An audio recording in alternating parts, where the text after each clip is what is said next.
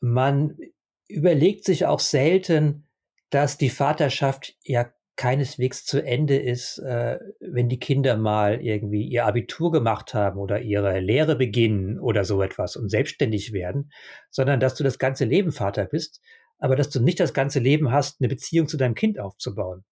Es ist für Männer letztlich ein, ein schlechter Deal, denn sie haben einerseits so eine Rolle, in der sie sich irgendwie wohlfühlen können, so, ja, ich bin irgendwie, ich sorge für das Einkommen, ich äh, schaffe die, die ähm, elementare Grundlage für die Familie und ich bringe mich auch ein.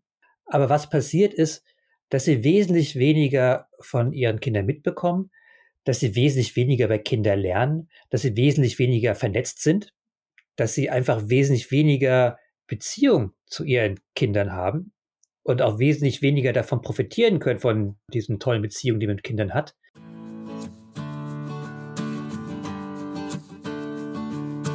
Herzlich willkommen beim Dad's Talk, dem Podcast für Väter, mit eurem Gastgeber Kurt Viertaler von Dad's Life. Tilman Prüfer ist nicht nur Journalist und Buchautor. Er ist vor allem Vater von vier Töchtern. Und wer vier Töchter hat, der kann eine Menge erzählen. So ergibt es sich perfekt, dass Tillmann berufliches und privates regelmäßig verbinden kann.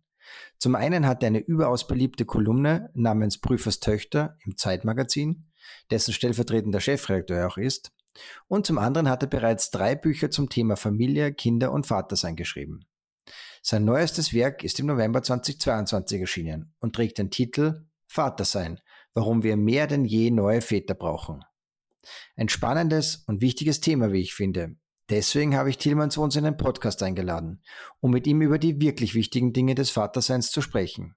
Aber was sind denn überhaupt neue Väter? Warum braucht es mehr von ihnen? Wie kann man alte Rollenbilder aufbrechen? Und welche Tipps kann er als vierfacher Familienvater zum Thema Papa sein mitgeben? Das und noch viel mehr habe ich mit Tillmann in dieser, wie ich finde, wirklich unterhaltsamen Folge besprochen. Hört auf jeden Fall rein. Und nun viel Spaß damit. Lieber Tillmann, ich freue mich wirklich sehr, dass du heute Gast im Dad's Talk bist und schon mal vielen Dank für deine Zeit. Ja, vielen Dank für die Einladung. Freue mich auch sehr.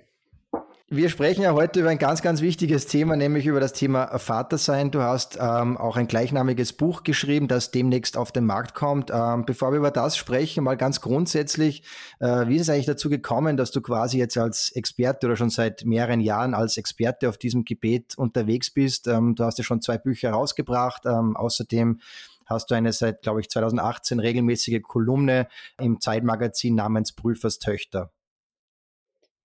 Ja, Experte bin ich dadurch geworden, wie man halt als Vater Experte wird. Ich habe vier Töchter.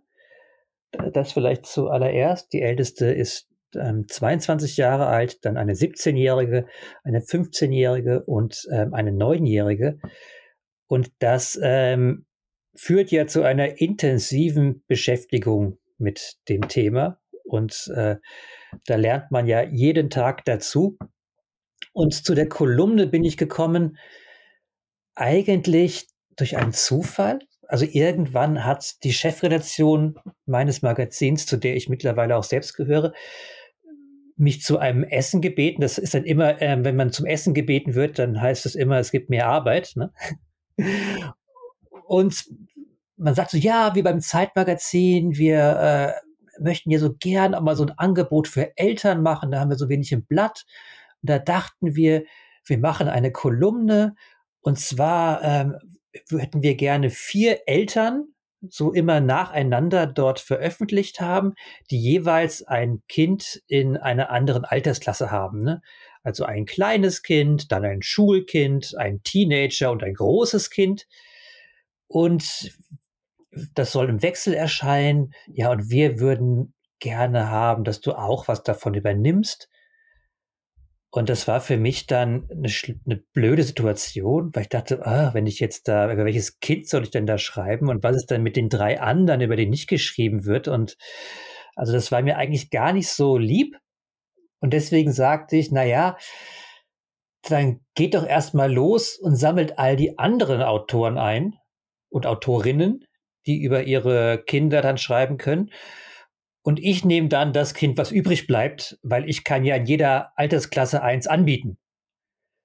Und das verhalte dann so kurz über dem Tisch und dann im Aufzug äh, zurück ins Büro kam dann die Frage, aber sag mal, wenn du alle hast, warum kannst du nicht einfach alles schreiben? Und das, ähm, daran hatte ich gar nicht gedacht, dass das passieren könnte. Aber es war dann eigentlich für mich das Beste, weil dann äh, musste ich kein Kind irgendwie von den anderen irgendwie vorziehen und äh, habe das dann mit meiner Frau besprochen und habe das dann mit den Kindern besprochen. Und so kam ich dann zu dieser Kolumne. Und wenn man eine Kolumne schreibt, dann redet man auch sehr viel mit Kindern über, wie sie die Dinge sehen, wie das eigentlich so ankommt bei ihnen, was man als Vater macht. Und das hat mich dann dazu gebracht, halt auch zu überlegen, vielleicht ist das ja auch für andere interessant, was man da so lernt und erlebt. Und daraus sind dann auch irgendwie, oder die Idee zumindest entstanden, noch eventuell Bücher nachzuschießen. Ja, die wurden ja nicht nachgeschossen. Also teilweise ein Buch, das sind zum großen Teil gesammelte Kolumnen. Das andere Buch, kriegt das Papa oder kann das weg? Das beschreibt einfach das Thema, wie es ist, mit vier Töchtern zusammenzuleben und äh, gibt so einen kleinen Vorgeschmack äh, darauf, wie das Leben sein wird, wenn das Patriarchat endgültig untergegangen ist und nur noch Frauen das Sagen haben, weil das ist die Situation, mit der man dann leben muss oder mit der ich so leben muss. Ja, die sind so entstanden dann dabei. So wie jetzt auch mein neuestes Buch äh, Vater sein auch so entstanden ist. Das ist eh schon ein gutes Stichwort. Eben dein neues Buch äh, hatte den Titel Vater sein, warum wir mehr denn je neue Väter brauchen. Jetzt habe ich mich natürlich gefragt, was ist denn deiner Definition nach, was sind denn neue Väter deiner Definition nach? Ja, das Lustige ist, dass sich eigentlich jede Generation von Vätern als neue Väter gesehen hat und äh, betrachtet hat. Und jede Generation von Vätern hat sich fest vorgenommen, ähm, es anders zu machen als ihre Väter. Und jede Generation von Vätern ist aber auch auf ihre Weise daran gescheitert oder auch ein bisschen kurz gesprungen. Und deswegen heißt der Titel meines Buches ja auch Vater sein, warum wir mehr denn je neue Väter brauchen, weil ich nicht so richtig daran glaube, dass es diesen neuen Vater schon so gibt. Also wir haben sehr viel Bewegung in dem Thema gehabt. Wir haben äh, sehr viel Väter, die mittlerweile in Deutschland äh, Elternzeit nehmen und äh, diese Vätermonate nehmen. Wir haben ein reges Bemühen von Vätern, dass sie sagen, ja, ich möchte mich mehr einbringen und ich möchte mehr ähm, machen, auch im Haushalt, auch mit meinen Kindern. Ich möchte da präsenter sein. Aber letztlich, wenn man auf die Zahlen guckt, dann sind in Deutschland über 90 Prozent der Väter kleiner Kinder Vollzeit arbeitend. Und Vollzeit heißt, dass sie nicht nur ähm, 40 Stunden arbeiten, sondern meistens 50 und dass sie mehr arbeiten, wenn sie Kinder bekommen haben. Und der große Teil der Mütter ist äh, in Teilzeit. Und zwar nicht in der Teilzeit, die jetzt 80 Prozent ist, sondern halt in der Teilzeit, die ihnen eigentlich keine richtige Karriere in den nächsten Jahren ermöglicht und halt sie dafür quasi abstellt, sich um die Kinder zu kümmern und die Kehrarbeit zu machen. Das heißt, letztlich hat sich in den Verhältnissen sehr wenig geändert. Und ich finde, dass das ja nicht nur zum Nachteil der Kinder ist und nicht nur zum Nachteil ähm, der Mütter, an dem der ganze Kram hängen bleibt, sondern auch zum Nachteil der Väter, die nämlich dadurch dem, was sie sich eigentlich von ähm, ihrem Leben mit Kindern erträumen, dass sie halt die Kinder erleben, dass sie halt gemeinsame Zeit haben, dass sie intensiv für die Kinder da sein wollen, gar nicht nachkommen können, weil sie genau wie ihre Väter abends müde vom Job nach Hause kommen, vielleicht noch, wenn es hochkommt, das Abendessen machen können oder gemeinsam mit den Kindern haben können, oft ja auch nicht. Und dann bleibt das Wochenende, wo man sich einerseits vom Job entspannen muss, aber andererseits dann auch für die Kinder ganz da sein will. Und ich glaube, wenn sich daran was ändern soll, dann müssen wir ein bisschen fundamentaler darüber nachdenken, was es eigentlich bedeutet, Vater zu sein. Und das möchte ich mit meinem Buch eigentlich anregen. Mhm.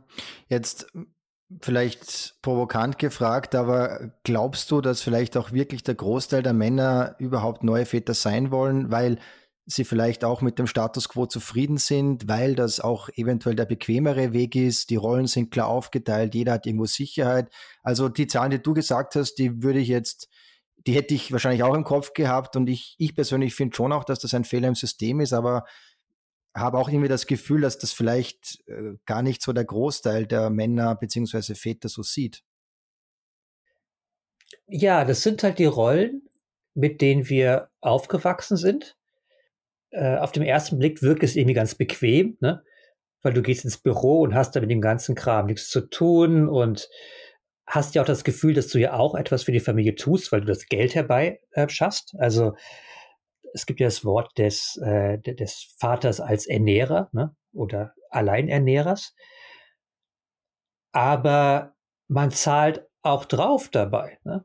Also man verpasst eigentlich die besten Jahre, die man mit dem Kind hat, und man überlegt sich auch selten, dass die Vaterschaft ja keineswegs zu Ende ist, äh, wenn die Kinder mal irgendwie ihr Abitur gemacht haben oder ihre Lehre beginnen oder so etwas und selbstständig werden, sondern dass du das ganze Leben Vater bist, aber dass du nicht das ganze Leben hast, eine Beziehung zu deinem Kind aufzubauen. Und es ist für Männer letztlich ein, ein schlechter Deal, denn sie haben einerseits so eine Rolle, in der sie sich irgendwie wohlfühlen können, so, ja, ich bin irgendwie, ich, ich äh, sorge für das Einkommen, ich äh, schaffe die, die ähm, elementare Grundlage für die Familie und ich bringe mich auch ein. Aber was passiert ist, dass sie wesentlich weniger von ihren Kindern mitbekommen, dass sie wesentlich weniger bei Kindern lernen, dass sie wesentlich weniger vernetzt sind, dass sie einfach wesentlich weniger Beziehung zu ihren Kindern haben und auch wesentlich weniger davon profitieren können, von diesen tollen Beziehungen, die man mit Kindern hat. Und dann, wenn dann eines Tages so diese Bestätigung, die man auch durch so eine Karriere und durch die Kollegen und der, der Chef, der immer so zufrieden ist, oder die Zahlen im Unternehmen, die stimmen, wenn das mal wegfällt, wenn es da nicht mehr bergauf, äh, immer bergauf geht und was Neues kommt, äh, dann sitzen viele Männer da und würden sich gerne ihrer Familie zuwenden, aber die Familie ist schon weg. Und die Kinder, äh, die sind schon ausgezogen. Und das kann man auch nicht mal alles nachholen. Und es geht dabei ja ähm, um viele, viele Jahre, die man dann damit leben muss. Und deswegen glaube ich, dass es eine trügerische Bequemlichkeit ist, weil wir wissen irgendwie, wie die Rollen so sind und wie wir sie schon immer gelebt haben und wie es auch der Vater gemacht hat. Aber wir erleben auch das gleiche Unglück, was unsere Väter dann oft erlebt haben. Wenn sie nämlich denken, zu Hause saßen und einsam waren und dann in ihre Midlife-Crisis reingerutscht sind, weil ihnen der Sinn ihrer Existenz so ein bisschen abhanden gekommen ist. Dagegen kann man was tun, indem man sich früh mit dem Thema auseinandersetzt, indem man sich früh damit auseinandersetzt, was soll denn Vaterschaft für mich eigentlich sein? Also was will ich denn da was will ich denn geben und was will ich eigentlich für mich rausholen? Aus was soll das denn bestehen? Und wie setzen wir das eigentlich um? Was brauche ich dafür? Was braucht mein Kind dafür? Was braucht meine Frau dafür? Was sind eigentlich die Voraussetzungen, unter denen wir das machen ähm, wollen? Und ich glaube, wenn man das bewusst angeht und sich dann auch schaut, wie sieht denn mein Leben eigentlich aus, was ich mit meinem Kind haben möchte und wie sollte, wie sollte es aussehen, dann kann man auch was daran ändern. Das ist vielleicht erstmal ein bisschen unbequemer, aber nachher haben alle viel mehr davon. Mhm. Jetzt mal angenommen, ich will das auch so machen, ich will präsenter sein, ich will quasi ein unter Anführungszeichen neuer Vater sein. Ich weiß nicht, wie es bei euch in Deutschland ist, zumindest in Österreich habe ich dann trotzdem noch so Hürden wie ähm, spielt mein Arbeitgeber damit, ja, wenn ich äh, jetzt komme und sage, ich möchte Zeit reduzieren, ich möchte in Elternzeit, das ist bei uns zumindest äh, noch nicht gang und gäbe und noch nicht so institutionalisiert quasi, dass das jeder Arbeitgeber auch immer gut heißt. Und dann brauche ich natürlich auch irgendwie das Privileg, dass ich auch, wenn ich die Zeit reduziere, auch auf Geld verzichten kann. Wie siehst du diese Problematik, dass da vielleicht auch institutionell noch einiges passieren muss? Ja, der schiebt immer gerne eine zum anderen. Also das ist natürlich so. Viele Arbeitgeber denken da, ähm, denken da anders und sagen, na ja, wenn sie das hier ernst nehmen ne, und wenn ihnen hier wichtig ist, hier weiterzukommen, dann ist es aber nicht so gut, wenn sie jetzt halt irgendwie da über Monate ausfallen. Viele Arbeitgeber schätzen das überhaupt nicht, wenn man sagt, ich möchte jetzt aber nicht äh, 100 Prozent arbeiten oder 120, sondern nur 80. Aber äh, man ist dem ja nicht ausgeliefert. Ne? Also ich glaube, wenn man wirklich weiß, was man will, und wenn man wirklich weiß, was einem das wert ist, dann kann man darum auch kämpfen. Ne? Und in Deutschland ist es durchaus so, dass sich jetzt Arbeitgeber auch da irgendwie den Verhältnissen beugen müssen, also dass sie sich dem beugen müssen, dass die Arbeitszeiten flexibler gehandhabt werden. Natürlich hilft auch die Möglichkeit von Homeoffice da eine ähm, ganze Menge, obwohl ich selbst gar kein Freund von Homeoffice bin. Aber ich glaube, es sind nicht nur die Arbeitgeber, die das blockieren, es sind auch teilweise die Väter, die es halt nicht massiv genug einfordern. Wenn ich ein guter Arbeitnehmer bin, wenn mein Arbeitgeber wirklich viel von mir hat, wenn es ein Problem ist, wenn ich woanders hingehe, dann wird er sich vielleicht auch auf irgendetwas einlassen oder irgendwann einlassen müssen, wenn ich das äh, vehement vertrete. Also ich glaube, dass man das dann auch so ein bisschen da hinschiebt oft so, ach ja, dass dir die Arbeitgeber, die das nicht zulassen. Ne? Und manchmal sind es ja auch ähm, nicht nur die Männer, manchmal hängt auch die Partnerin so ein bisschen mit drin, dass es für sie auch äh, äh, gelernt ist, dass es eine bestimmte mütterliche Rolle gibt, eine bestimmte, und die Väter, die, sie, die machen halt, die sind halt da nicht so zentral und ähm, dass da so der eine so ein bisschen immer auf die, auf den und die andere verweist und am Schluss halt gar nicht so richtig vorankommt weil man auch oft die ganzen entscheidenden Dinge gar nicht ähm, anspricht. Also, um diese Rollenbilder aufzubrechen, braucht es zum einen die Gesellschaft, sage ich mal, den Arbeitgeber, braucht aber auch die Mütter und Frauen, oder? Dass Männer eben nicht in dieses Rollenbild gedrängt werden. Und sie würden vielleicht auch gerne ausbrechen, aber haben zu viele Widerstände. Ich will es jetzt nicht als Ausrede verwenden, aber es, mir kommt schon und wir kriegen das ja auch unserer, aus unserer Community immer wieder mit, dass es oft gar nicht so leicht ist, das auch wirklich umzusetzen und durchzusetzen, was man eigentlich gerne haben möchte, weil man eben so verhaftet ist in diesem Rollenbild. Genau, weil die Widerstände dann ja auch kommen. Und diesen Widerständen kann ich ja nur begegnen, wenn ich mir vorher einen guten Plan gemacht habe, wenn ich vorher weiß, warum ich das so brauche warum das jetzt nicht so nur ähm, mal so eine Überlegung ist. Und wenn ich weiß, was ich wann brauche, ne, dass auch eine Vaterschaft nicht mit der Elternzeit beendet ist, ne? Dass es nicht hilft, wenn ich jetzt irgendwie da zwei Monate gemacht habe, wie es halt in Deutschland viele Väter tun, und danach aber wieder voll ins Unternehmen einsteige und abgemeldet bin. Und was ich immer wieder höre, ist, dass so viele Väter sich vorher, bevor sie Vater werden, also man weiß ja schon meistens einige Monate vorher, dass man Vater wird. Es ist ja nichts, was jetzt ganz überraschend kommt, sondern man kann sich darauf vorbereiten, dass die sich da erstmal so gar keinen Plan machen, sondern sagen, ja, das kommt schon, ne? Wird sich schon alles irgendwie ergeben. Und dass auch die Paare sich selbst wenig darüber besprechen, wie soll das eigentlich äh, funktionieren und wie lange ähm, stecke ich denn zurück und wie kannst du mich dann da auffangen? Ne? Und wie teilen wir uns das da ähm, dann auf? Ne? Vor allen Dingen, dass es ganz selten von den Vätern selbst kommt. Ne?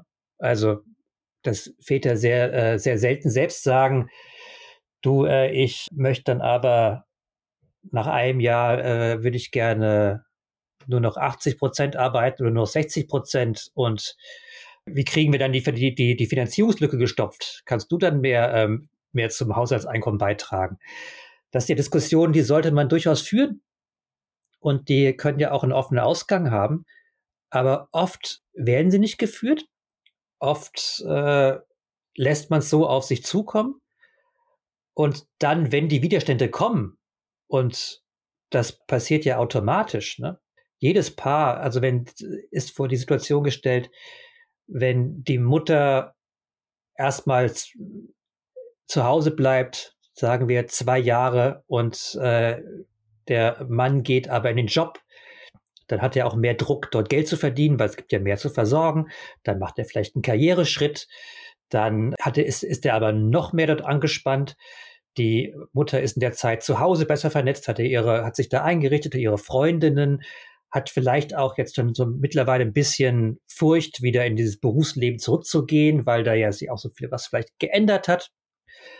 Und plötzlich ist man dann in Situationen, wo einen die gesellschaftlichen Kräfte auseinanderziehen, weil es zieht den Mann immer mehr in den Job und er bekommt vielleicht auch weniger Bestätigung zu Hause, hat dort weniger Anteil, äh, findet aber, dass die Arbeitswelt für ihn wesentlich besser zu kontrollieren ist und er auch da schneller ein positives Feedback bekommt als vielleicht von den eigenen Kindern oder von der genervten Frau zu Hause. Und plötzlich sind beide so in diesen Rollen wieder drin, die sie gar nicht rein wollten. Finde es unglaublich schwer, sich da rauszuschwimmen.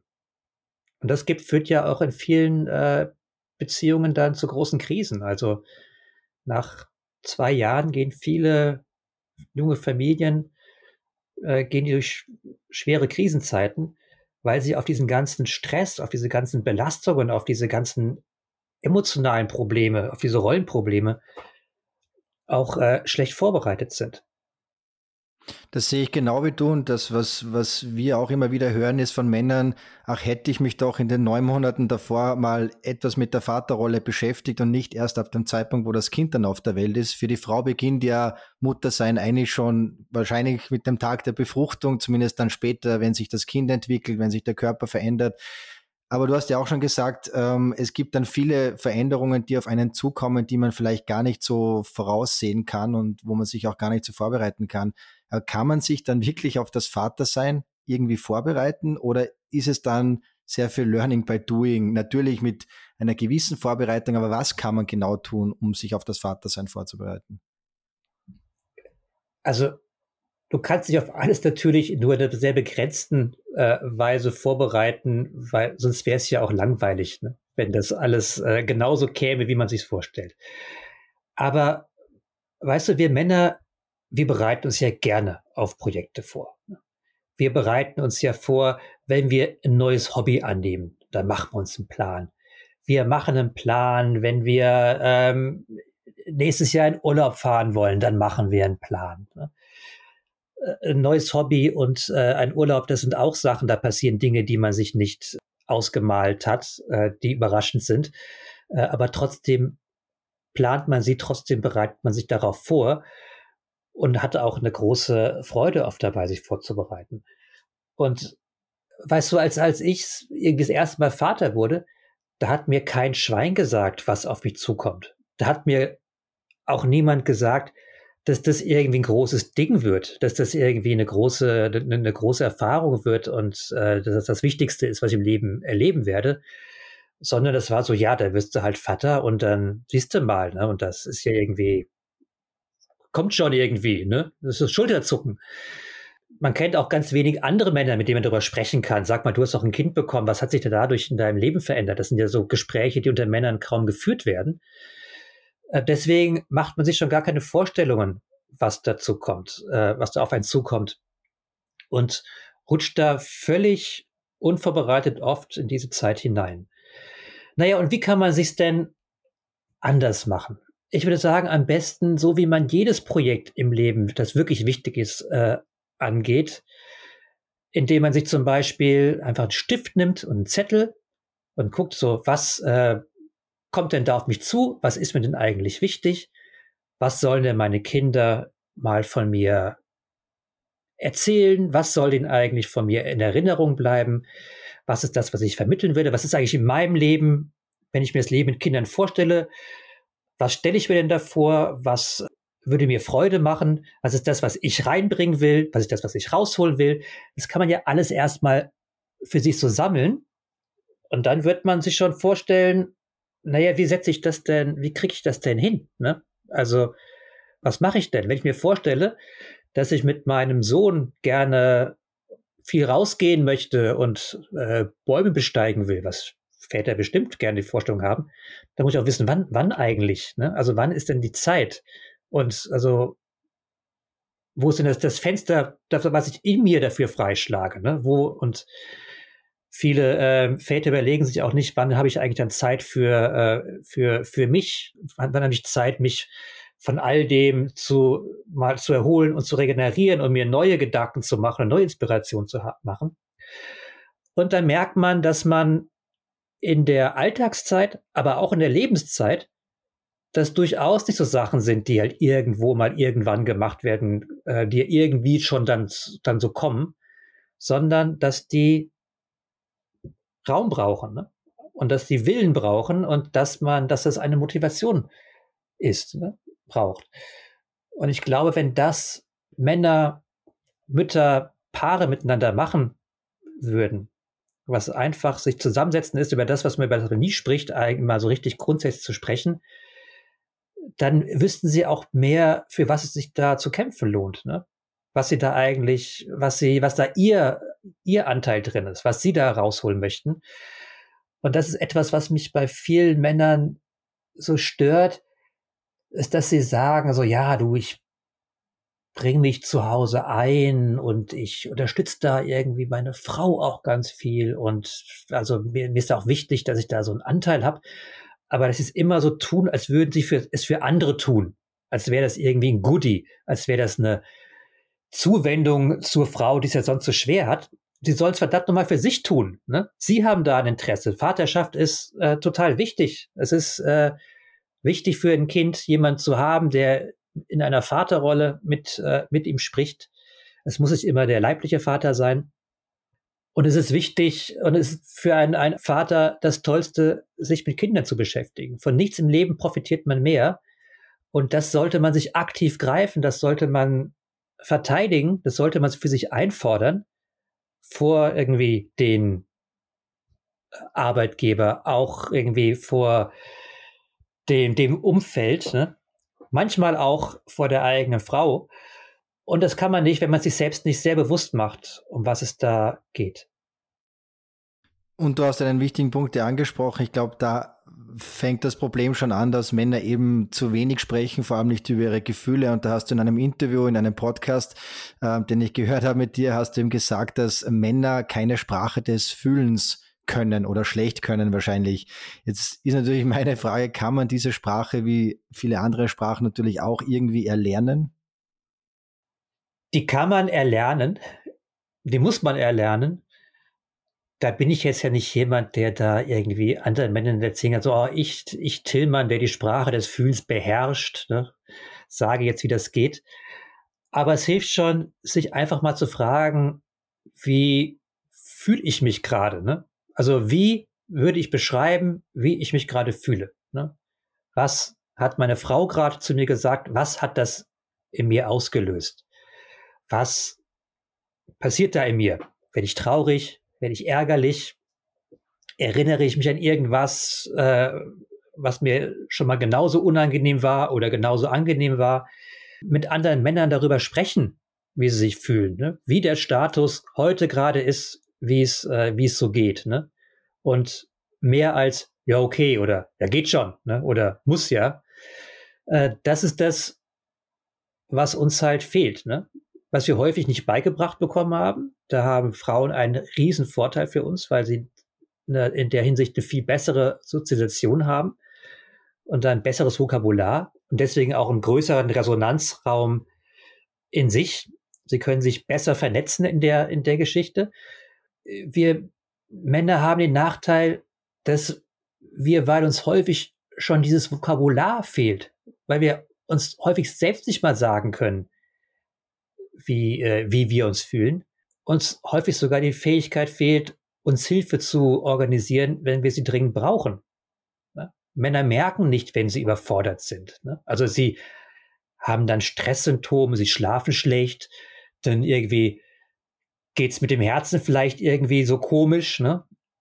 Und dann gehen sie wegen äh, angeblicher äh, Kreislaufprobleme zum Arzt, der ihnen dann sagen muss, nee, sie haben eine Depression. Also Männer haben das häufig äh, gar nicht, weil äh, ihnen das nicht anerzogen wird und weil sie sich dann ja auch häufig selbst abtrainieren, ne? weil Gefühle, die äh, assoziiert werden mit Schwäche, mit, äh, dass man mit leichter Beeinflussbarkeit, das ist irgendwie äh, uncool. Und deswegen redet man nicht darüber, man kann es aber nur selbst lernen, wenn man darüber redet. Und das muss man sich halt bewusst machen, dass das kein Männer sind so und Frauen sind so, sondern nee, das ist eine, ein Defizit, was viele von uns halt in ihrem Leben haben. Und man lebt besser, wenn man damit irgendwie umgehen kann. Absolut, ich finde das auch super spannend, weil, weil wir das auch fast jeden Tag erleben. Wir bekommen sehr viele Zuschriften. Wir sind ja mittlerweile auch die größte Väter-Community im deutschsprachigen Raum und bieten auch den Vätern an, ihr könnt uns Fragen schicken, die wir in die Community stellen, damit ihr auf eure Fragen und Sorgen Antworten bekommt. Und wir bekommen da sehr, sehr viele Zuschriften, aber immer mit der Bitte, bitte anonym posten. Die wollen nicht mal den Vornamen erwähnt äh, sehen, weil sie aus unserer Sicht auch wirklich Scham haben, das irgendwie nach außen zu kehren, dass sie Sorgen haben, dass sie Ängste haben, dass sie viele Dinge haben, die sie beschäftigen, sei es jetzt die Kinder oder eben die Beziehung. Siehst du auch, dass da eben nicht nur vielleicht die Unfähigkeit da ist, sondern eben wirklich ein Schamgefühl, dass ich mich da jetzt exponiere? Ja, das ist auch ein Thema in meinem Buch, weil ich versuche natürlich zu erklären, wie sind wir Männer denn so geworden? Warum gibt es denn diese Rolle? Ne? Das ist ja nichts, äh, was uns in die Wiege gelegt wurde. Also in unsere Wiege schon, aber Männer waren in ihrer Geschichte auch schon ganz anders drauf. Ne? Und es gab auch Zeiten, äh, in denen es gerade bei gebildeten Männern total dazugehört hat, Emotionen ausdrucken zu können, sogar zu weinen, zu fühlen. Und die Sozialisation, die wir heute haben, ist ja der Mann als Arbeiter im Wettbewerb.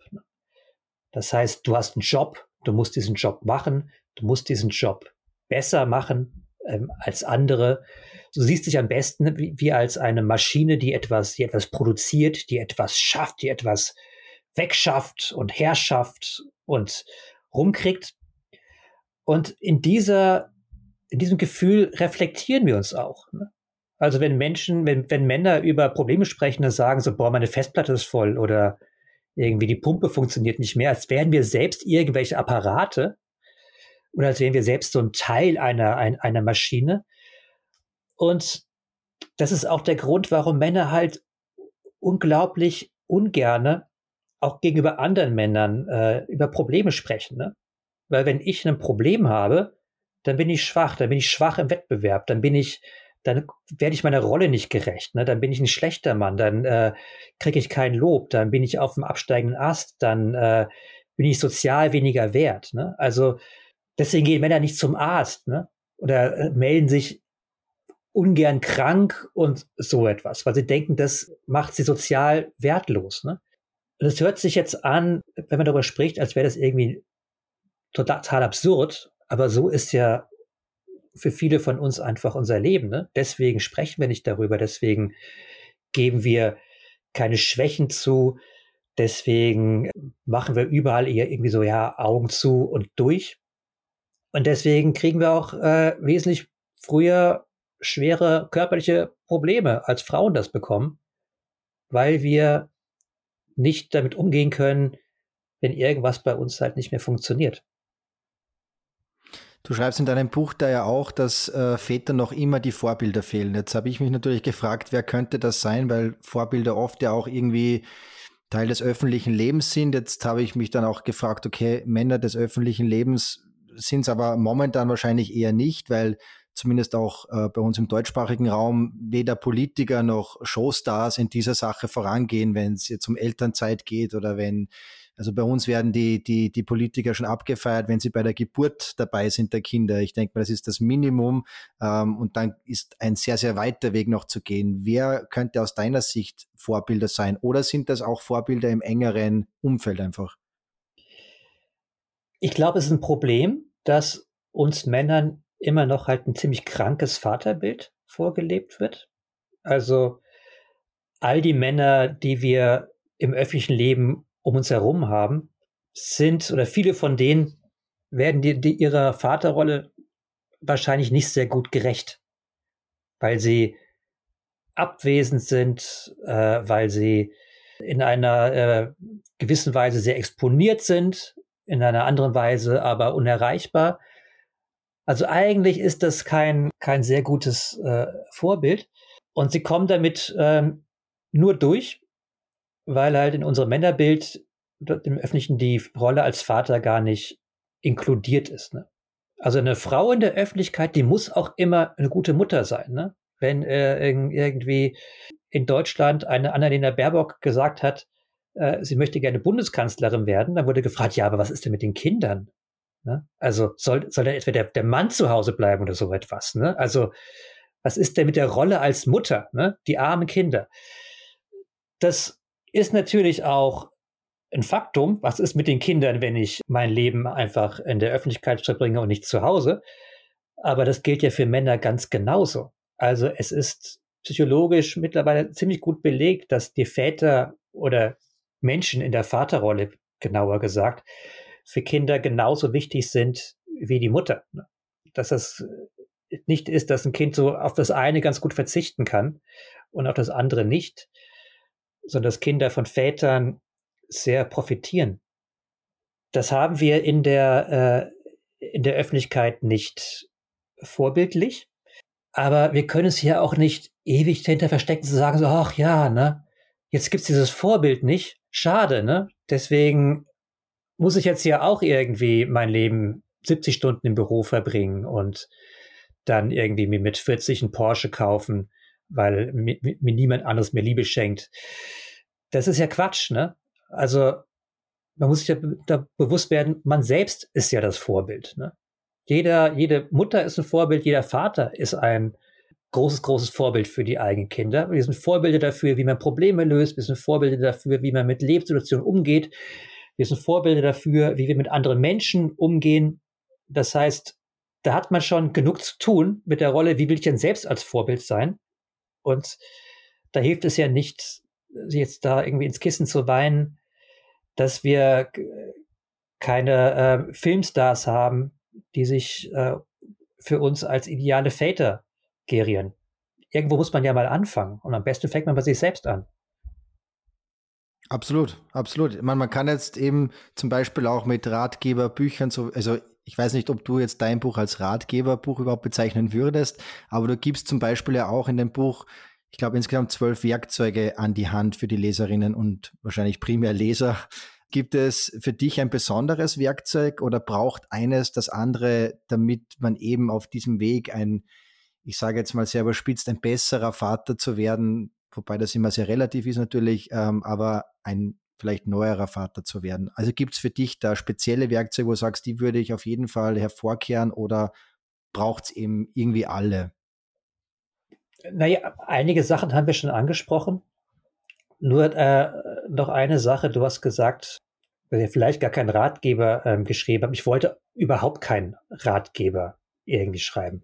Ich bin kein idealer Vater und ich kann auch niemandem sagen, wie er jetzt irgendwie äh, zum Daddy des Jahres wird. Das kann dir das Kind sagen. Ne? Das Kind ist dein Ratgeber. Niemand anders kann dir sagen, ob du guter Vater bist.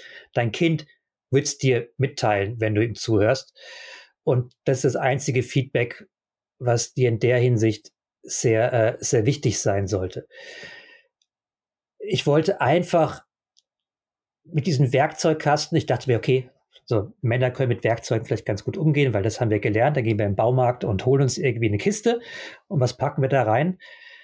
Ich finde, das Wichtigste ist, wie gesagt, dass man sich Dinge bewusst macht, dass man äh, plant. Unglaublich wichtig sind andere Väter.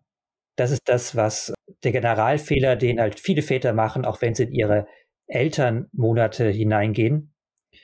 Also meine, wenn meine Frau quasi sich äh, zu Hause geblieben ist, um sich halt um die kleinen Kinder zu kümmern, das erste, was sie gemacht hat, ist, sich mit anderen Frauen zu vernetzen, zu gucken, wer ist denn in der Krabbelgruppe drin, mit wem, wem bin ich denn da in der Schwangerschaftsrückbildungsgymnastik, äh, wer ist denn da, welche Frau ist da, die gerade dieselben Probleme haben könnte wie ich, mit der tue ich mich zusammen und daraus sind dann auch später äh, tolle Freundschaften entstanden, ne? aus Kontakt zu Frauen, mit denen man eigentlich nicht mehr gemein hatte als ein Kind im gleichen Alter ungefähr. Ne? Das könnten Väter ganz genauso tun. Ne? Könnten Sie ganz genauso machen. Sie könnten mal, wer in meiner Arbeit, wer in meinem Job hat denn jetzt auch gerade irgendwie ein Kind bekommen? Wen treffe ich denn beim Babyschwimmen? Ne, als ich beim Babyschwimmen äh, war, da habe ich mir gedacht, so, okay, da sind andere Väter, ich muss besser sein als die. Ne? Mein Baby muss schneller schwimmen. Ne? Das ist das, was mir, in mir passiert ist. Ne? Ich wäre im Traum nicht darauf gekommen, denen zu sagen, ey, können wir vielleicht mal nachher zusammen spazieren gehen? Und wo wohnst du denn? Was machst du denn so? Wie heißt denn dein Kind? Ne? Null, ne? Ähm, obwohl es so einfach ist und obwohl man genauso davon profitieren könnte. Das ist, glaube ich, die, diese Vernetzung ist ein wichtiges Werkzeug. Ein wichtiges Werkzeug ist auch Fehler zugeben zu können und dazu zu stehen. Also das ist etwas, mit dem Männer ein unglaubliches Problem haben, zu sagen, was halt einfach nicht so gut gelaufen ist und das zu reflektieren und mit jemandem zu besprechen, auch mit dem eigenen Kind. Ne? Wir alle machen in der Erziehung unserer Kinder Fehler, wir alle treffen Fehlentscheidungen, wir sind ungerecht und wir können verdammt nochmal auch sorry dafür sagen und äh, das, das wird einem auch verziehen. Also das ist ein, dieses, dieses, sich selbst so ein bisschen von diesem komischen Podest runterzuholen, dass man irgendwie so eine, eine unfehlbare Person sein muss, die irgendwie alles hier, hier regelt und äh, wenn was schief läuft, möglichst nicht darüber spricht, ne? möglichst nicht darüber reden mit den Kindern, wenn hier gerade irgendwas in der Krise ist. Das ist für mich ein sehr wichtiges Werkzeug. Also Fehler zuzugeben, dazu zu stehen, darüber zu sprechen und sie dann auch hinter sich zu lassen. Mhm aus meiner Erfahrung oder aus den Erfahrungen, die ich jetzt auch so mitbekomme im Umfeld, ist ja Vater werden beziehungsweise Eltern werden äh, ja auch, oder es bedeutet auch, dass sich die Beziehung dramatisch verändert, zumindest in den ersten Lebensjahren des Kindes, weil sich alles nur auf das Kind konzentriert. Unterschätzen aus deiner Sicht auch viele Paare diese Veränderung, was es mit der Beziehung eben auch macht?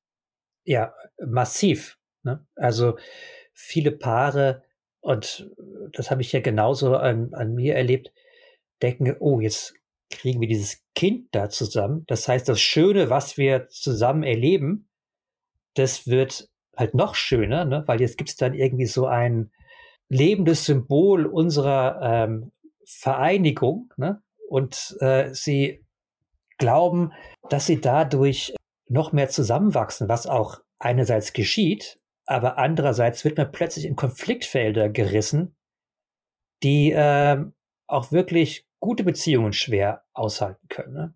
Also zwei Menschen, die vorher zum Beispiel eigentlich so ungefähr das Gleiche gemacht haben, den gleichen gesellschaftlichen Status hatten, oft ähnliche Jobs oder ähm, ähnliche Ausbildungen, die werden plötzlich in komplett unterschiedliche Rollen gerissen, machen andere Erfahrungen, müssen lernen, darüber zu sprechen, müssen auch diese ganzen Unterschiede und Verletzungen ausgleichen, erleben Frustration, das ist natürlich die, die Frustration mit dem eigenen Kind, das halt nicht so funktioniert, wie es dir all diese Elternratgeber und auch Väterratgeber ähm, dauernd sagen. Ne? Das ist nicht irgendwie eine, es gibt da keine Betriebsanleitung, die du rausnehmen kannst und dann irgendwie äh, Fehler 13 korrigieren kannst oder so etwas, sondern das ist halt eine komplette Achterbahnfahrt und äh, man lernt auch nicht irgendwie dazu. Also für mich war jedes Kind komplett anders, komplett anderes Spiel, komplett anderer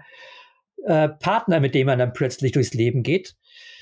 Große Überraschung und auch große Frustration und Probleme. Und das wird von einem Tag auf den anderen auf eine massive Probe gestellt. Also vieles, was auch Partner und Partnerin vorher so irgendwie beiseite lassen konnten oder irgendwie so ein bisschen unter den Teppich kehren konnten, das wird ganz, ganz massiv. Und deswegen gehen auch viele äh, junge Familien schon nach wenigen Jahren in die Brüche, weil sie halt über diese äh, Widerstände nicht hinwegkommen und nicht irgendwie schnell genug lernen, sich gegenseitig darüber hinwegzuhelfen. Ich finde spannend, dass du gesagt hast, dass das bei dir eigentlich bei jedem Kind wieder, also du bist ja quasi dann wieder bei der Linie gestanden, wo darüber Start gestanden ist, offenbar. Ich dachte eben, es wird von Kind, also ich habe jetzt zwei Kinder, der kleine ist zwei, der große ist sechs. Ich würde jetzt nicht sagen, es wird lockerer, entspannter und ich würde jetzt auch nicht sagen, dass zwei Kinder quasi nur 1, vier vom Aufwand ist, weil man das ja irgendwie schon gewöhnt ist. Aber hast du nicht auch das Gefühl, man wird doch auch irgendwie lockerer, entspannter, weil man gewisse Dinge halt dann doch schon kennt, sei es jetzt den Schlafentzug, man weiß, das erste Jahr, das wird hart oder die ersten zwei Jahre. Oder ist es wirklich so, dass man bei, bei jedem Kind wieder bei Null beginnt? Das mag individuell ganz unterschiedlich sein. Also ich glaube das jedem, der sagt, das ist jetzt irgendwie, ich bin da viel, viel lockerer und ich bin da jetzt viel souveräner und mein Gott, was habe ich mir beim ersten Kind dafür Sorgen gemacht? Bei mir war es halt umgekehrt. Also als Luna kam, meine, meine erste Tochter, da war ich 25. Da dachte ich, okay, also nimmst das Kind halt irgendwie mit, ne? Nimmst halt läuft halt mit dem so durchs Leben mit und man selbst ist ja in einer, in, einer, in einer Zeit, wo alles im Leben neu ist und dann ist auch das Kind irgendwie neu, aber da habe ich mir also überhaupt keine Sorgen gemacht. Der ängstlichste Vater, der bin ich jetzt bei Juli, also bei meiner jüngsten Tochter. Ne? Da war ich plötzlich, Gottes Willen, ne? plötzlicher Kindstod. Äh, äh, was, was, was mache ich da? Ich brauche ein Bett mit Sensoren, das irgendwie halt, wenn sollte das Kind aufhören zu atmen, mich sofort irgendwie ähm, alarmiert. Und alle die Dinge waren da mein, in meinem Kopf. Ähm, einerseits natürlich, weil man, weil ich jetzt bin ich ein alter Vater. Früher war ich ein junger Vater. Ich war auch ein dummer Vater. Jetzt und äh, aber man hat auch selbst häufig dann mehr Situationen von Verletzlichkeit und Verlust äh, äh, durchlebt. Man hat selbst gesehen, was alles im Leben passieren kann. Man ist nicht mehr so ganz so, so locker. Man ist selbst auch älter und gebrechlicher und vorsichtiger. Und das alles wirkt sich natürlich auf die Beziehung zum Kind aus. Ne? Das heißt, man selbst wird ja bei jedem Kind ein anderer. Man geht ja durch eine eigene Reise des Lebens hindurch. Und die ist nicht immer eine Reise, die halt von größerer Sicherheit geprägt ist. Und der andere Faktor ist das Kind. Du kriegst halt ein komplett neues Spiel. Ein komplett neuer Mensch. Ne? Und äh, also, wenn, wenn ich was sage, was ich gelernt habe, ist, dass Erziehung, die Vorstellung von Erziehung totaler Quatsch ist. Also, dass man so irgendwie ähm, Charaktereigenschaften hat, die man sich so vorstellt, die das Kind haben soll, und die erzieht man ihm dann an. Kann ich sagen, also, wenn du das vorhast als Vater, gib's gleich auf. Ne? Du wirst aus deinem, du kriegst einen Menschen, mit dem du durchs Leben gehst. Der Mensch kann von dir was lernen, du kannst von diesem Menschen was lernen. Häufig wirst du mehr von diesem Menschen lernen als umgekehrt. Aber dass du aus diesem Menschen einen anderen Menschen machst, dass du daraus irgendwie ein Wesen machst nach deiner nach deiner Vorstellung, nach deinen äh, Idealen, das äh, ist meiner Meinung nach Humbug und wäre auch total langweilig. Also mich selbst gibt's ja schon. Also ich brauche nicht nur eine weitere Ausgabe von mir. Ne? Und das äh, ist ja viel spannender, wenn man jemand um sich herum hat, der, der ganz, ganz anders drauf ist und äh, den man trotzdem total lieb hat. Oder gerade deswegen. Oder ja, absolut, absolut. Also ähm, kann ich da nur zu 100 Prozent zustimmen. Die Frage, die ich da jetzt auch hätte, was ist für dich dann, du hast ja, ja vier Töchter in verschiedensten Altersgruppen sozusagen, bist eben ganz Jungvater geworden und dann, wenn ich richtig rechne, eben mit Ende 30 eben nochmal. Was ist für dich so runtergebrochen das Schönste am Vatersein? Ich kann die Frage ganz schlecht beantworten weil äh, ich mir schon gar nicht mehr vorstellen kann, wie es war, nicht Vater zu sein. Aber das, was ich halt als äh, absolut äh, bereichernd äh, erlebe, ist, dass man halt mit nichts irgendwie im Leben allein ist. Es gibt immer Menschen darüber und herum, mit denen du alles teilst und teilen musst, ne? die dich selbst aus deiner eigenen Denkkapsel dauernd rausholt und mit ähm, neuen Problemen konfrontieren. Manchmal mit Gaga-Problemen, dass sie sich vorgenommen haben, sich selbst ein Ohrloch zu stechen oder mit, aber auch mit tiefen politischen oder philosophischen Diskussionen, die kein Schwein sonst mit dir, mit dir führt. Ne? Es ist eine Teilhabe an der Welt, die du sonst durch nichts erreichen kannst. Und du äh, musst dich ständig auch äh, selbst hinterfragen, neu, äh, neu erfinden, neu justieren, konfrontieren. Also es ist wie eine, äh, eine maximale Dosis Leben, die man in sein eigenes Leben nochmal äh, hineinspritzt. Und das äh, ist eigentlich mit gar nicht zu vergleichen, was man, äh, was man sonst erleben kann. Und das stört mich auch so ein bisschen an der Diskussion, die wir jetzt, in Deutschland haben wir das sehr viel mit, ähm, ja, die Eltern werden vom Staat allein gelassen in der Pandemie, da mussten die Eltern so viel machen und es kommt so vor, als wäre das alles nur Arbeit, als wäre das alles nur irgendwie Job und dafür muss mich jetzt jemand fast noch bezahlen, dass ich diesen Höllenjob mache, ein Kind zu äh, erziehen. Manchmal sagen andere Väter aus Gottes Willen, dann vier Töchter. Das ist ja noch mal anstrengender. Das ist ja, das ist ja unglaublich anstrengend. Nee, ist es gar nicht. Es ist überhaupt nicht anstrengend, das zu tun. Ne? Es ist halt unglaublich witzig. Es ist äh, unglaublich lustig. Es ist unglaublich lebendig. Und das sollten sich ähm, Eltern möglichst oft vergegenwärtigen, welchen Schatz sie da in ihrem Leben haben und was für ein, ein, ein Privileg das ist, ein Leben mit den eigenen Kindern ver, ver, verbringen zu können in dieser Zeit. Und dass das alles, alles, alles vielmals aufwiegt, was darin auch an Mühe, Stress und Frust verbunden ist mit der Elternrolle. Mhm. Also schon auch sehr fordernd, oder? Eltern zu sein oder Vater zu sein. Weil du eben gesagt hast, es ist nicht anstrengend. Ich würde da jetzt schon sagen, ich finde es, ich persönlich finde es schon auch immer wieder sehr anstrengend in gewissen Phasen, bin aber zu 100 Prozent bei dir, dass es aus meiner Sicht auch nichts Sinnvolleres und Schöneres gibt, als, als Eltern zu sein, weil auch diese bedingungslose Liebe, die glaube ich, gibt es kein zweites Mal zwischen Eltern und Kindern. Was strengt dich denn so an? Naja, es, es sind, also wie gesagt, ich habe einen Zweijährigen und einen Sechsjährigen. Ähm, der Zweijährige hat natürlich seine äh, Wutausbrüche, seine Phasen, wo er nichts machen will, was du ihm sagst, wo alles zehnmal so lange dauert. Ich weiß, das sind auch Phasen irgendwo, die gehen vorbei. Ich hatte das auch schon mal, aber trotzdem in der Situation ist es dann schon oft so, wo ich dann durchschnaufe und mir denke, puh, anstrengend. Ja, das, das ist natürlich anstrengend. Es ist auch anstrengend, wenn man keinen Schlaf bekommt. Es ist anstrengend, wenn man plötzlich vor so einer Wand vor, aus, aus Wut steht und ähm, denkt, oh, wie, wie kriege ich irgendwie diesen Tornado hier gebändigt? Ne? Es ist anstrengend, wenn man im Bett liegt und sich denkt, um Gottes Willen, wann kommt meine Tochter nach Hause? Sie sollte doch schon längst zu Hause sein, jetzt erreiche ich die nicht. Das sind alles Anstrengungen. Aber ich glaube, also ich kann jetzt aus der Sicht eines äh, 48-Jährigen sprechen. Ich würde es als viel anstrengender empfinden, morgens irgendwie aus dem Bett zu steigen und nicht so genau zu wissen, für was mache ich das hier eigentlich? Ne? Und was, oh, wie gestalte ich jetzt diesen Tag? Wie gestalte ich jetzt diesen Abend? Mit wem ver, äh, verabrede ich mich? Mit wem, welche, welchen Film könnte ich noch gucken?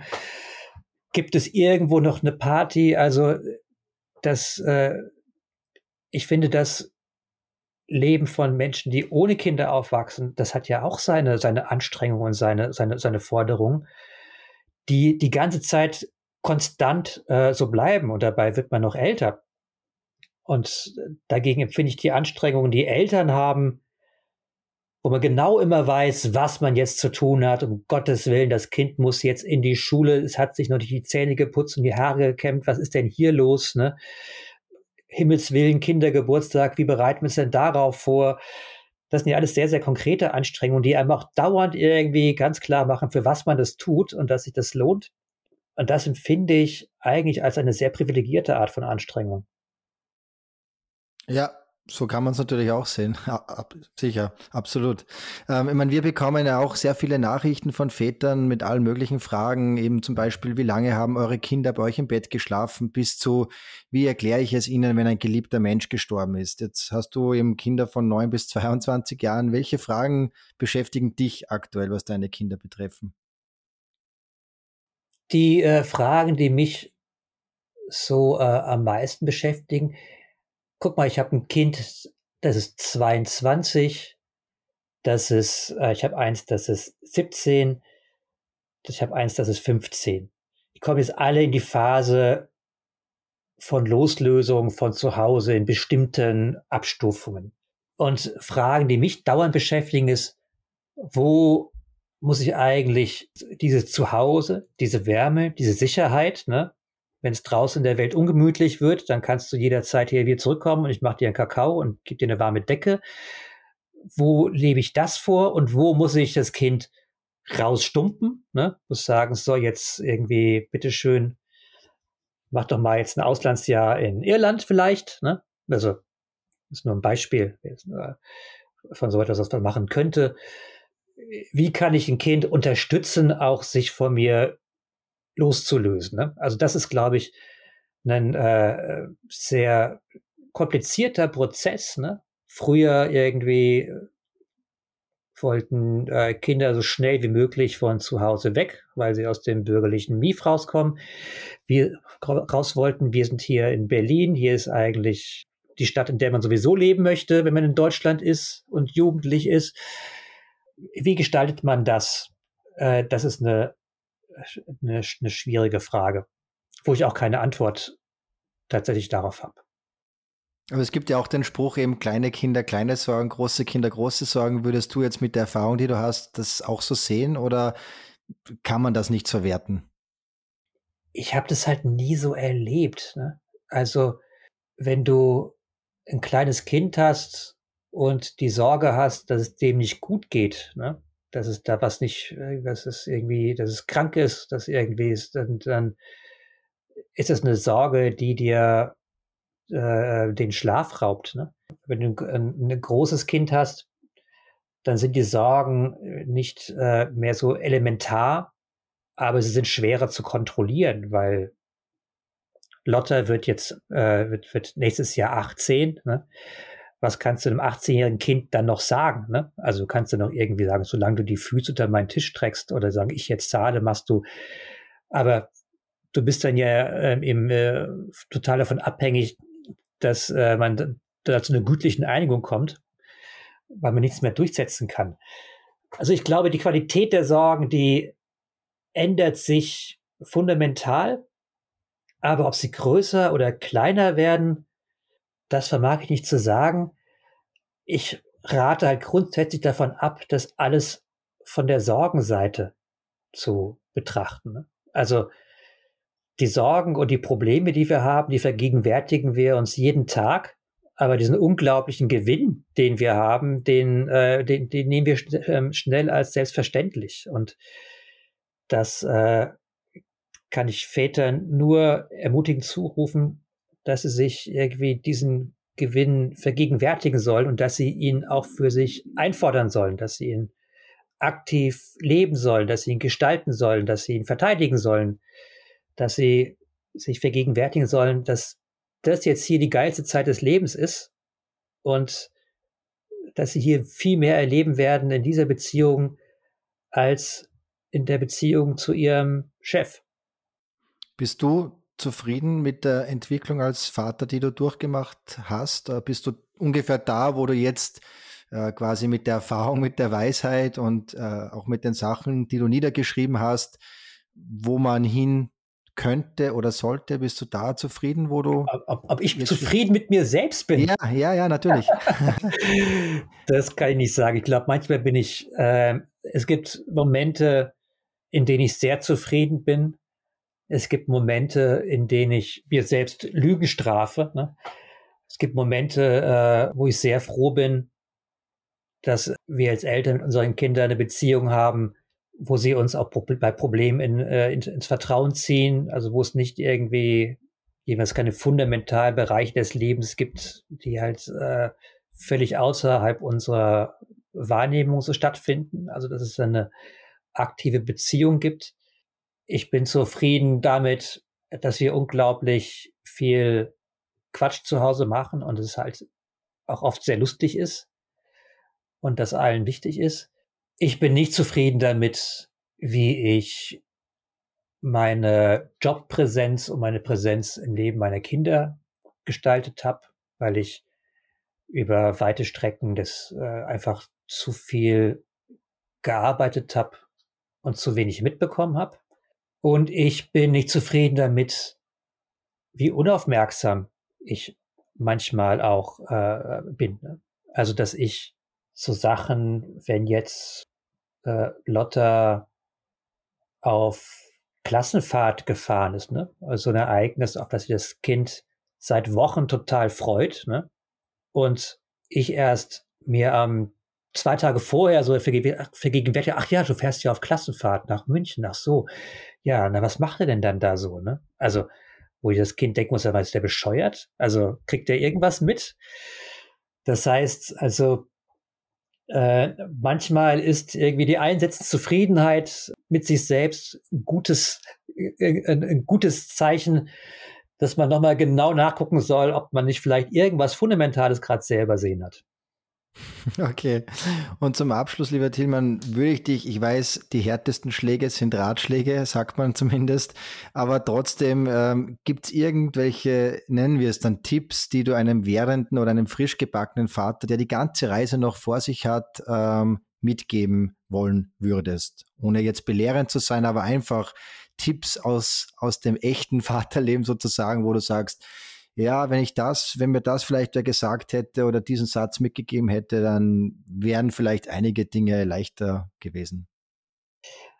Also ein, ein sehr generischer Tipp ist, ähm, bau dir Inseln für dich. Mach nicht, dass du jetzt alles richtig machen willst und irgendwie dich da komplett äh, äh, da reinstürzen willst, weil das wird dich, das wird dich überfordern mach dir genauso bewusst, wo bleibe ich eigentlich? Was ist eigentlich das, wo ich irgendwie für mich die Energie schöpfen kann, die ich dann wieder an meine Familie weitergeben möchte? Mach dir darüber keine Illusion, dass du das brauchst. Aber bau auch die Inseln für andere. Also wann bin ich komplett für mein Kind da? Ne? Wann ist das, wann, wann bin, ich, bin ich kompromisslos ansprechbar, ohne dass da noch ein Laptop daneben steht, ein Handy in der Nähe ist oder ich irgendwie äh, Netflix gucke, wann äh, bin ich ganz, äh, ganz Ohr und ganz Auge für das Kind und wie machen wir das fest? Worauf kann sich das Kind eigentlich verlassen? Was ist ein, Ritual, was wir immer machen, was immer da ist und wenn es nicht da ist, stimmt was nicht. Ne?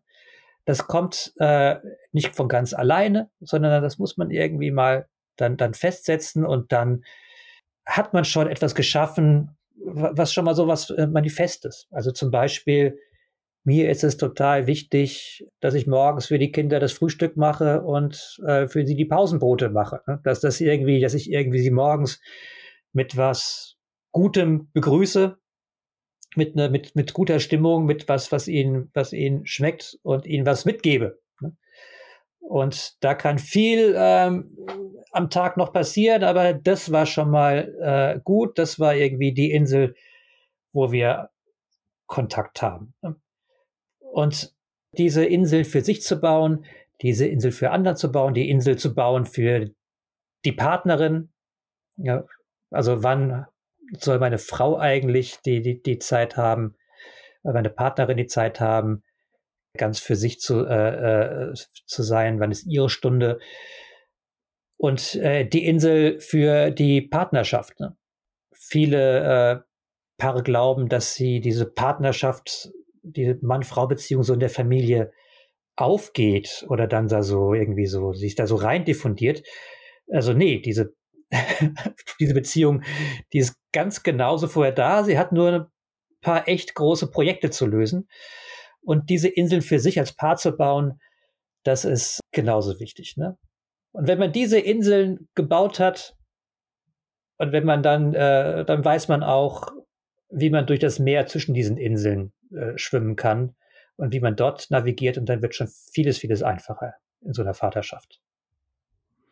Dann danke ich dir für, für diese Tipps, ähm, die hoffentlich einige gebrauchen können. Ähm, ich danke dir vor allem für die Zeit und für das offene und ehrliche Gespräch.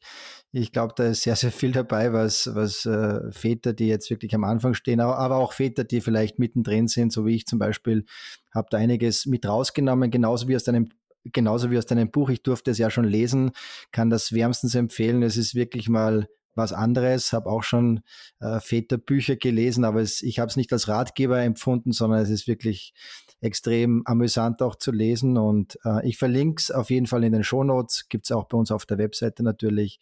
Und ja, lieber Tilman, nochmal vielen, vielen herzlichen Dank äh, für Zeit und Vielen Dank Gespräch. dir. Vielen Dank dir. Das war sehr schön. Die besten Empfehlungen sowie Checklisten zu über 50.000 Artikeln rund um Spielzeug, Kinderbücher, Familienurlaub, Mobilität und vieles mehr findet ihr auf dadslife.at. Wenn es euch gefallen hat, vergesst nicht, den Podcast zu abonnieren, um keine Folge zu verpassen. Über eine positive Bewertung bei iTunes oder bei Spotify freuen wir uns natürlich sehr. Vielen Dank und bis zum nächsten Mal.